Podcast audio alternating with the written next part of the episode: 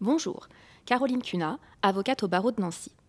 Bienvenue pour un nouveau podcast de l'association Avec mon avocat Lorraine, pour un tour de la question en 380 secondes sur le thème influenceur à vos obligations.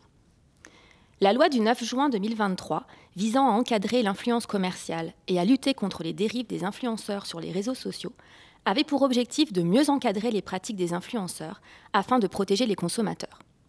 Il faut savoir qu'en 2023, c'est environ 150 000 influenceurs qui ont été répertoriés en France.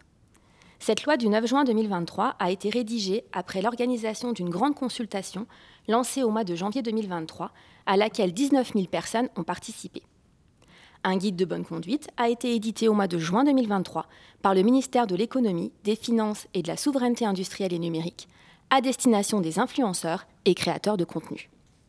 La préoccupation n'est pas nouvelle, puisqu'en septembre 2021, l'autorité de régulation professionnelle de la publicité avait créé un certificat de l'influence responsable afin de permettre aux créateurs qui obtiennent le label de justifier de bonnes pratiques auprès des marques et de leur communauté et d'en faire un véritable atout.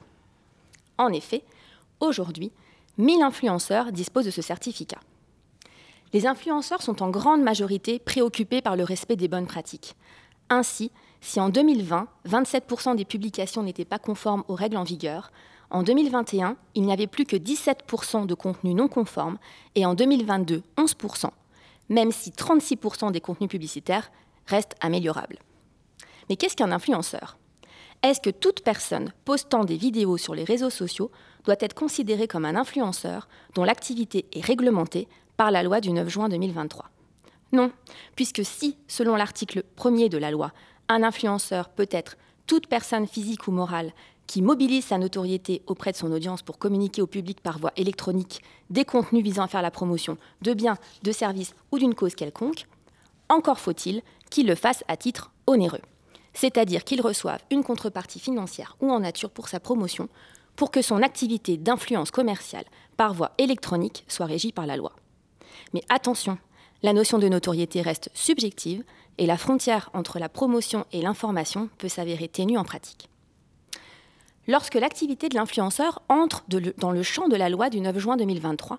Qu'est-ce que cela implique? Premier point, attention, toute promotion ne pourra pas être faite.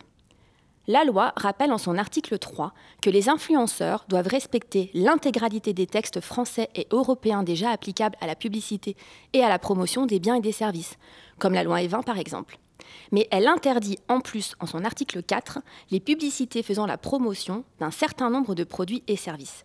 Pour donner quelques exemples, on retrouve dans les secteurs de promotion prohibés ce qui relève de la chirurgie et de la médecine esthétique, certains produits et services financiers, notamment les crypto-monnaies, le tabac et la cigarette électronique, ainsi que les produits de nicotine, des abonnements à des conseils ou à des pronostics sportifs, avec pour sanction une peine encourue de deux ans d'emprisonnement et de 300 000 euros d'amende. La publicité impliquant des animaux sauvages est aussi interdite, sauf collaboration avec des zoos.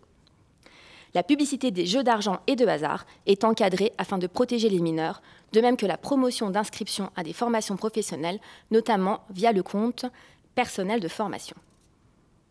Deuxième point, les contenus publiés doivent impérativement comporter certaines mentions. Ainsi, il faut indiquer la mention publicité ou collaboration commerciale sur l'image, le texte ou la vidéo de la promotion pendant toute la durée de cette promotion. L'oubli de la mention publicité est constitutif d'un délit. L'influenceur encourt alors jusqu'à deux ans d'emprisonnement et 300 000 euros d'amende. Pour les, images créées avec l'intelligence artificielle et représentant des silhouettes ou des visages, la mention image virtuelle devra apparaître. Pour toute image retouchée, la mention image retouchée ne devra pas être omise. L'oubli de ces mentions est également constitutif d'un délit et l'influenceur encourt alors jusqu'à un an d'emprisonnement et 4 500 euros d'amende. Troisième point, en cas de dropshipping, c'est-à-dire en cas de vente d'un produit envoyé et ou fabriqué par une autre entreprise, la rigueur et la vigilance sont de mise. L'influenceur voit en effet sa responsabilité engagée de plein droit vis-à-vis des acheteurs pour les produits qu'ils vendent sur les réseaux sociaux. Outre les informations prévues à l'article L221-5 du Code de la consommation, l'influenceur a pour obligation d'indiquer le nom du fournisseur et doit s'assurer de la disponibilité des produits et de leur licéité, notamment le fait qu'il ne s'agisse pas de produits contrefaisants. Quatrième point, De manière générale, l'article 8 de la loi prévoit que l'annonceur, son mandataire et l'influenceur sont solidairement responsables des dommages causés aux tiers dans l'exécution du contrat d'influence commerciale qui les lie. Attention, impossible d'échapper à la loi en exerçant son activité depuis l'étranger. L'article 9 de la loi prévoit que lorsque l'influenceur n'est pas établi sur le territoire d'un État membre de l'Union européenne, de la Confédération suisse ou de l'espace économique européen, il doit désigner par écrit une personne morale ou physique pour assurer une forme de représentation légale sur le territoire de l'Union européenne. Il est donc désormais imposé à ces influenceurs à l'étranger d'avoir un agent en France ou à minima de désigner un représentant légal. À cela s'ajoute l'obligation de souscrire à une, à une police d'assurance de responsabilité civile. Pour les influenceurs, agents ou annonceurs, attention à vos contrats. Lorsque la rémunération de l'influenceur ou la valeur totale cumulée de son avantage en nature est égale ou supérieure à un montant qui reste à être fixé par décret, l'influenceur et son éventuel agent ou annonceur devront recourir à un contrat écrit sous peine de nullité du contrat. Ce contrat devra préciser l'identité des parties, la nature des missions, la rémunération, les droits et obligations et la soumission du contrat en droit français. Dernière question, que prévoit la loi pour le contrôle de ces obligations? D'une part, la Direction générale de la concurrence, de la consommation et de la répression des fraudes est chargée du contrôle des contenus, étant précisé qu'une nouvelle brigade de 15 agents est créée et qu'elle voit ses pouvoirs en matière d'astreinte et de mise en demeure prononcés à l'encontre des influenceurs renforcés.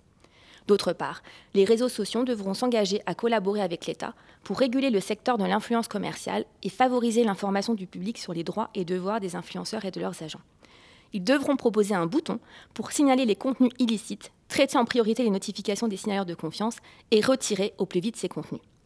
Par ailleurs, les parlementaires ont demandé au gouvernement un rapport d'évaluation de la loi dans les deux ans de sa publication, ainsi que sur l'évolution des moyens de la DGCCRF. Le bilan est donc à suivre. Merci de votre écoute et rendez-vous pour un prochain podcast de l'association avec mon avocat Lorraine.